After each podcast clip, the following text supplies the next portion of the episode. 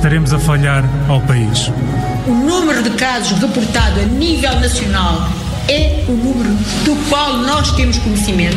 A informação que nos chegou é que haveria, portanto, umas festas e que haveria algum prémio, digamos assim, para o primeiro a testar positivo. Não se vê ainda uma luz ao fundo do túnel. Estou muito bem, estou até à vontade de dar uma caminhada por aqui. Eu não vou fazê-lo, né, por recomendação médica, mas eu estou muito bem. Os números falarão por si e vão ser evidentes também nos nossos eh, velhos aliados britânicos. A vida em Portugal e no mundo depois do confinamento. Os avanços científicos. As mudanças no nosso dia a dia. E os sinais dos protagonistas. A luz ao fundo do túnel. Com Miguel Cordeiro todas as quintas-feiras às 11h30 na Rádio Observador e sempre em podcast. 11 horas e 34 minutos, a seguir na Rádio Observador, Jogo de Cabeça.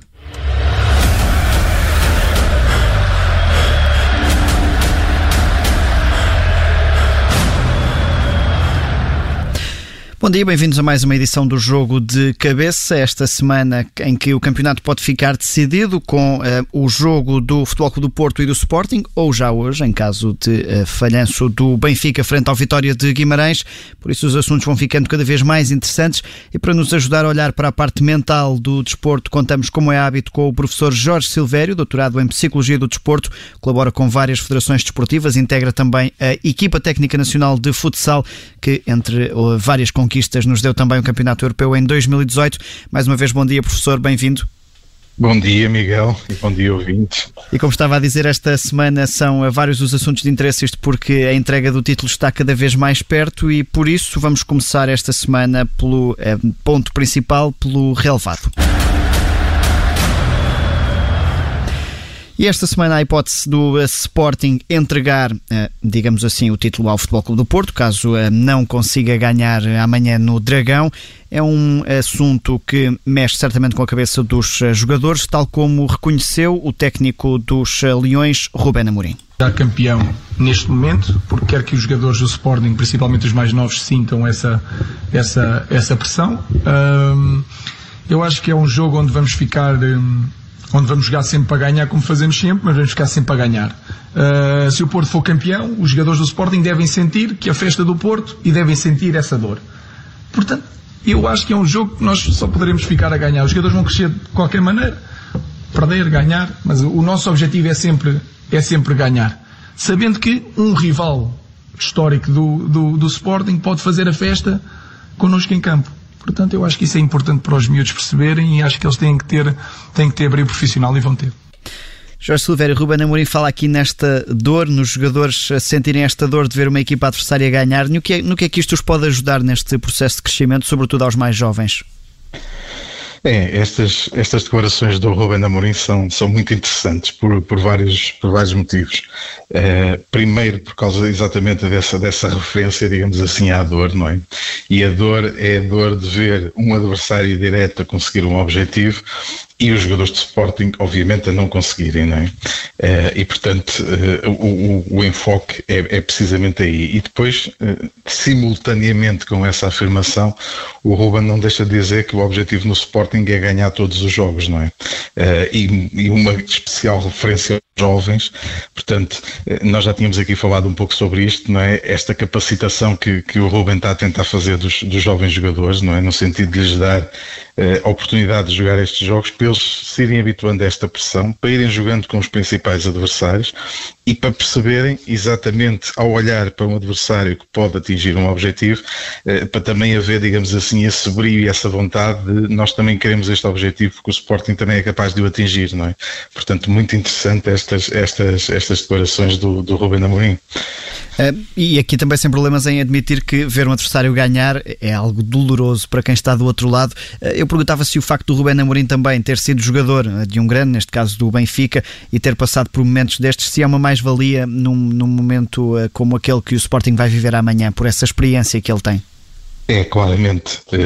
Nós temos reparado que nas afirmações públicas do Ruben, naquilo que ele foi enquanto jogador, naquilo que ele tenta demonstrar há aqui de facto um, um, grau elevado para já de observação e de capacidade de refletir sobre aquilo que vai acontecendo, mas também de inteligência emocional de saber exatamente o que dizer eh, nas alturas certas, não é? Claro que como todos, eh, e, ele está numa fase ainda inicial da sua carreira, vai haver alturas em que as coisas não vão correr tão bem, eh, ele próprio já disse isso, não é? Já, já foi preparando, digamos assim, para, para, quando, para quando perder, eh, mas de facto estas intenções têm sempre um propósito um, e este referenciador, que não é uma coisa muito comum, quer dizer, não, não é um fator que se fala muito, mas que de facto existe, não é? E portanto, no fundo, é olhar para o nosso adversário sabendo que nós também queremos um dia chegar ali. Não é? Eh, e o objetivo também é ser campeão. E, portanto, essa experiência que ele teve enquanto jogador e essa capacidade de análise permitem-lhe depois, eh, no dia a dia, conseguir ter este tipo de expressões e este tipo de análise eh, que o põe mais perto de, de, conseguir alcançar os objetivos. E a falar também de uma forma muito franca, não é? Estava aí a referir isso da dor, que é, um, é um, até uma linguagem pouco utilizada, pouco vista no futebol português. É, é isso, não é? Uh, e, e, é sempre bom quando, quando aparecem pessoas que são capazes de, de transmitir e de falar sobre isto uh, e sobre o futebol, que não é um bicho de sete cabeças, uh, de uma forma assim tão simples, não é? Sobre o desporto, porque, porque nos põe a pensar, porque muitas das pessoas, obviamente, não estão habituadas a ter este tipo de, de vivência, não é? E também começam a pensar um pouco, de facto, é uma dor, não é? Porque nós tínhamos um objetivo que não fomos capazes de atingir e um dos nossos adversários diretos vai consegui-lo, não é? Portanto, obviamente que isso causa uma dor. Mas, ao mesmo tempo, eh, não deixa de ser eh, o espicaçar dos jogadores para ver se evitam essa dor, pelo menos eh, mais, mais com, eles, com eles em campo. Exatamente, é isso mesmo. O Rubén Amorim também referiu, tem referido ao longo desta retoma que estes jogadores já estão habituados a ganhar hum, ao longo do processo de formação, porque muitos têm, têm também vários anos de Sporting e estão habituados a ganhar títulos, mas na formação. Ainda ainda assim é diferente a pressão de jogar eh, no nível sénior, mas eu perguntava-lhe se esse passado pode ser também útil eh, num jogo como o de amanhã, o facto de eh, já estarem habituados a isso, ao ganhar títulos nacionais ou por vezes até a perderem-nos para adversários diretos. Exatamente, não, é, é, muito importante, é muito importante. E seguramente que esses jogadores tiveram jogos também com o Porto, também com o Benfica já ao nível dos escalões de formação, terão ganho alguns, terão perdido outros, e essa eh, capital, digamos assim, de experiência prepara-os para estes jogos, não é? Claro que a dimensão é diferente, não é? Já aqui falámos sobre isso, e, e eu acho que o Sporting e estes jovens atletas também noutros clubes têm beneficiado do facto de, de não haver eh, a questão da pressão dos, dos espectadores, não é? Que muitas vezes com, com algum tipo de reações pode dificultar, digamos assim, a adaptação a, dos, dos jovens jogadores, não é? Nesta transição para, chamemos assim, para o futebol profissional, uh, mas não deixa de ser extremamente importante, não é? E seguramente que o Ruben falará disto antes, antes dos jogadores, ou terá falado durante a semana para os preparar para este jogo, não é? Seguramente muitos de vocês já ganharam ao Porto, portanto este é mais um jogo eh, em que também isso pode acontecer, não é? Portanto essa, essa experiência prévia seguramente que foi capitalizada nestes dias pelo, pelo Ruben e pela sua equipa técnica. É utilizar o, o passado positivo em, em prol do jogo de amanhã. Eu perguntava-lhe, porque falei também da questão do público novamente, se o facto de amanhã não haver público acaba até por amenizar essa dor em caso de vitória do Porto, porque uh, os jogadores do Sporting não vão ter que lidar com a festa dos adeptos. Exatamente, é. Esse é um fator que de facto não vai estar presente e, portanto, ajuda um pouco, digamos assim, a, a lidar com essa dor, não é? Embora muito aquilo que se vai passar é os jogadores estão muito concentrados naquilo que é as vivências deles, não é? Uh, naquilo que se vai passar em campo uh, e, portanto, já estariam um pouco preparados para isso, não é? Mas claro que o facto de haver, de haver adeptos iria amplificar, digamos assim, as, a, a, o festejo de um eventual título, não é? Se isso de facto acontecer. Está concluído este primeiro, este primeiro segmento. Vamos agora seguir do relevado para o gabinete. E no gabinete falamos de um dos assuntos da jornada anterior, está relacionado com o Futebol Clube do Porto e com o jogador Marega, que eh, mostrou algum descontentamento por não ter sido chamado a bater uma grande penalidade. Sérgio Conceição optou por Fábio Vieira. Marega mostrou esse descontentamento publicamente e no final da partida o treinador dos Dragões acabou por falar sobre essa situação. Em relação ao Marega está tudo resolvido, não há, não há, não há caso, não há questão. Uh, houve, houve um mal-entendido antes da, da, marcação do penalti. Uh, entretanto, uh, já tive a oportunidade de estar com, com um grupo no balneário e está resolvido, não há, não há questão, não há problema. Conheço todos que estão no balneário. Sérgio Conceição aqui até a rematar com esta do já os conheço a todos, como quem diz que já, já conhece bem o feitio de cada um. Eh, eu perguntava-lhe se este é um problema entre jogador e treinador ou se é importante passar uma mensagem para o grupo, no caso de uma situação destas. Eh, claramente, esta afirmação do Sérgio também é muito interessante, porque quando as pessoas estariam à espera dele falar do individual, não é? Uh, o que é que aconteceu com o Marega e teriam à espera, eu já falei com ele. Reparem que ele diz, eu já falei com eles no balneário, ou seja, já falei com o grupo, não é? Uh, e depois ainda remata com isso que, que, que, o Miguel, que o Miguel sublinhou, não é? Uh, que os conhece muito bem. Portanto, por um lado, é importante conhecer os jogadores para saber exatamente como é que eles vão reagir e que tipo de decisão é que o líder deve tomar. e por outro lado, o grupo deve estar acima de tudo, não é? E, e, e, o Sérgio, de facto, enfatiza isso, não é? Eu falei com eles no balneário, eu não falei, ele não diz eu falei com o Marega individualmente, não é?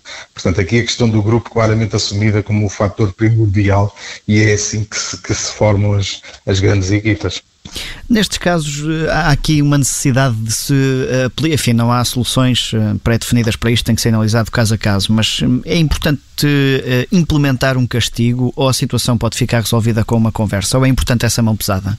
Não, o, Miguel falou aí numa coisa extremamente importante, que é a questão do caso a caso. Não é? Uh, e nós tivemos já este ano uh, exemplos de outros casos no, no, Porto que foram resolvidos de outra maneira. Não é? Portanto, isto tem que ser avaliado caso a caso. Provavelmente aqui o que terá acontecido foi todos nós vamos percebendo como é que, como é que uma adega funciona não é?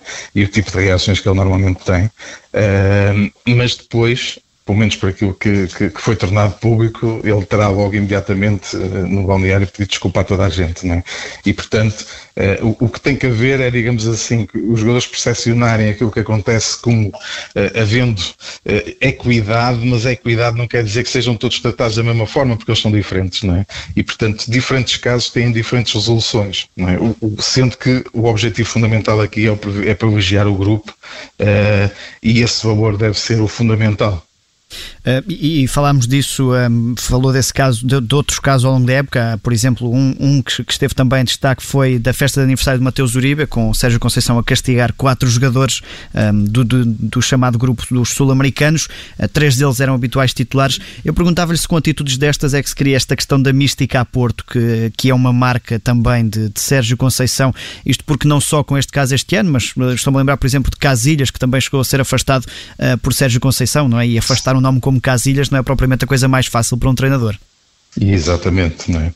Uh, e de facto é assim que se constrói a mística das equipas. Neste caso, o Sérgio Conceição também tem essa experiência é? de, ter, de, ter, de, ter, estado no Porto noutras alturas enquanto jogador e, portanto, também de alguma forma ter a responsabilidade, digamos assim, de, de assumir esse, essa mística. E é, é assim, não é? Uh, sempre que há infração, seja quem for, seja o Casilhas, seja um júnior. Uh, acabado de chegar à equipa, uh, há regras que não, que, não se podem, que não se podem ultrapassar, não é? E, e lá está, nomeadamente aqui friso novamente a questão da equipa, não é? Porque fazendo, fazer parte de uma equipa implica uh, prescindir muitas vezes dos, daquilo que são os objetivos individuais em prol do objetivo do grupo, não é? Uh, e se os eh, liderados percebem que não há diferenças, lá está a tal equidade que falámos há bocado, isso é extremamente importante para se cimentando uh, esse espírito de grupo. E, e, de facto, com o Sérgio Conceição temos observado isso, não só no Porto, mas em outras equipas em que ele já esteve, temos observado que de facto esse é um dos fatores que ele privilegia, não é? Uh, e pronto, e quando a gente olha para o sucesso, não é? Se calhar esse é um dos ingredientes que é importante também na obtenção de sucesso. E cimenta também um pouco a, a imagem de liderança da, hum, do, do treinador, não não é? Que os jogadores já sabem com o que é que contam, ou seja, que podem contar ou com mão pesada, que, não, que o treinador não terá problemas em implementar essa mão pesada, mas que também os sabe interpretar a cada um. É isso. E, e, portanto, esta questão do conhecer uh, os, os, jogadores é extremamente importante, não é? Uh, e daí uh, chegamos à questão da equipa técnica multidisciplinar, obviamente incluindo profissionais da área da psicologia, porque o treinador hoje em dia tem tanta coisa para fazer, não é? Que não, que não consegue ter esse conhecimento tão individualizado dos, dos, dos, jogadores, porque não tem tempo para isso, não é? Mas oh, tendo uma equipa técnica multidisciplinar, consegue ter essas informações e, portanto, depois decidir qual a melhor estratégia em cada momento vão-lhe chegando vários dados para que, para que depois possa tomar a decisão final. Isso. Vamos agora do uh, gabinete para um local novo, vamos estrear aqui, é no hotel. E porquê é que eu chamei no hotel? Isto porque falo do Santa Clara, foi uma situação que já aqui abordámos, mas que agora o treinador do Santa Clara, João Henriques, eh, referiu também a maior destaque sobre as dificuldades. Eh, o Santa Clara está sediado na cidade do futebol, numa unidade hoteleira perto da cidade do futebol, está a fazer todos os jogos eh, no continente e o treinador da equipa falou desta dificuldade que é estar há dois meses longe das famílias. É uma situação, se calhar, num um caso de estudo para o futuro, como é que nós conseguimos superar dois meses de, de, de estágio e confinamento, basicamente, que toda a gente sabe, e toda a gente sabe aqui, estão presentes, mas nomeadamente os treinadores e os jogadores e quem está à volta do mundo do futebol, sabe e é conhecedor de que estágios de um fim de semana já é difícil. Estágios de uma semana, duas semanas é complicadíssimo. Tudo o que supera as três, quatro semanas é, é, é o limite dos limites daquilo que é a capacidade também de responder adequadamente a esta forma competitiva diferente e que esta pandemia nos trouxe também vários desafios e este foi mais um para nós que soubemos estar à altura porque atempadamente fizemos os pontos que precisávamos. João Henriques aqui a dar este, a detalhar aqui as dificuldades, a referir até esta questão dos estágios de fim de semana, estágio de uma semana este que, que é tão longo. Eh, como é que se mentaliza um grupo para um estágio destes? Porque, deduzo eu, é diferente de uma fase final, não é? Nas fases finais os jogadores vão mentalizados para aquele mês, eh, mas aqui a situação é totalmente diferente. É, e o João Henrique até uh, a salientar que pode ser um caso de estudo, e eu acho que sim. É? Normalmente os estágios, uh, na grande, claro que, mais uma vez, uh, cada caso é um caso, é? mas a grande maioria dos jogadores normalmente já não gosta muito de estágios. É? Então, quando são estágios mais prolongados, ainda, ainda menos, é? porque ficam privados de, da sua rotina habitual, de estarem com a família, com os amigos, enfim. e, portanto, já não é, já não é muito agradável ou atrativo, digamos assim, para os jogadores a questão dos, dos estágios, não é? Uh, e depois há treinadores que vão lidando com isto de forma diferente e que vão, vão, percebendo como é que o grupo funciona também, se há estágios só quando se joga fora, se há estágios só quando se joga em casa. Aqui temos um caso muito específico, não é? temos um estágio de dois meses uh, completamente deslocados daquilo que é a zona geográfica habitual, ainda por cima a seguir uh, a tudo aquilo que aconteceu com, com a pandemia com o confinamento, os jogadores já, já estiveram também em circunstâncias muito diferentes, não é? Portanto, isto claramente do ponto de vista psicológico uh, pode trazer aqui uma série de consequências. eu creio que ajudou um pouco, aliás o João Henrique também faz referência a isso, não é?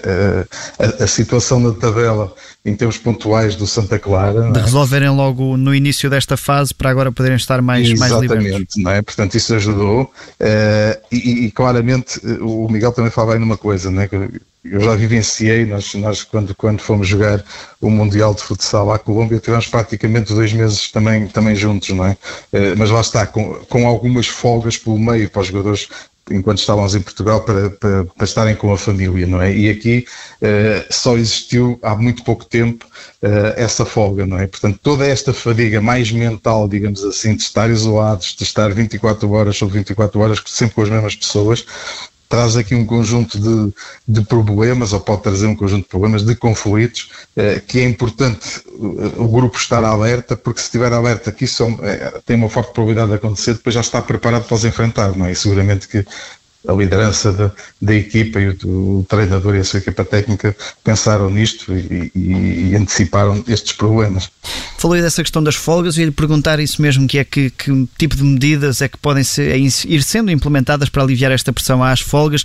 Lembram que, por exemplo, Fernando Santos, agora por ocasião dos quatro anos do Euro, falou nas sardinhadas que chegaram a organizar uh, em França durante o estágio. São pequenas coisas que remetem para as origens que podem ajudar a aliviar esta pressão?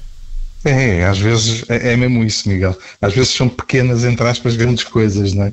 Uh, como, como uma sardinhada, como uma atividade diferente que se pode fazer em grupo, que não seja só o treinar, porque isso permite quebrar a rotina, lá está, e, e fazer com que a tal fadiga mental que se, que se, possa acumular seja reduzida, não é? Ou seja, e, às vezes nem é preciso aquela coisa do ir dormir a casa, basta ter ali umas tardes, um momento diferente, não é?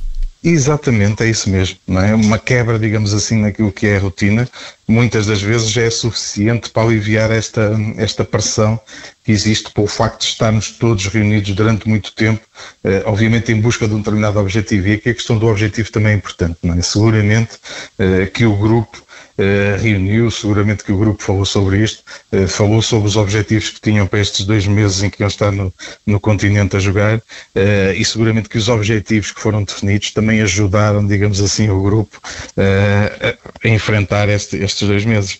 Era isso que lhe ia perguntar para terminar, esta, é, é importante essa, esta questão ter sido discutida com o grupo previamente, isto porque, enfim, numa fase final os jogadores já sabem que vão ter que cumprir esse período longe. Aqui é importante isso ter sido falado antes, até para os jogadores se irem mentalizando para esta possibilidade. É, é, é claramente. Eh, obviamente, sob a liderança da equipa técnica, neste caso dos dirigentes, não é? Porque foram eles que tomaram esta decisão, que é extremamente importante em termos estratégicos, em termos de clube, até em termos da região que representa. Uhum. Uh, mas também é importante que o grupo se sinta comprometido e, portanto, seguramente que isto foi falado e foi discutido e foi provavelmente até antecipado o tipo de problemas que podiam acontecer e como é que eles podiam ser resolvidos.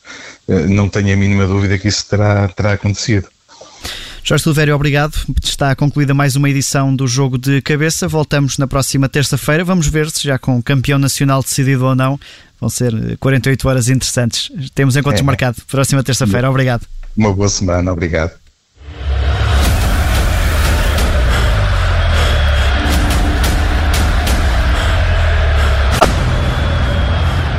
Obrigada por ter ouvido este podcast. Se gostou, pode subscrevê-lo, pode partilhá-lo e também pode ouvir a Rádio Observador online em 98.7 em Lisboa e em 98.4 no Porto.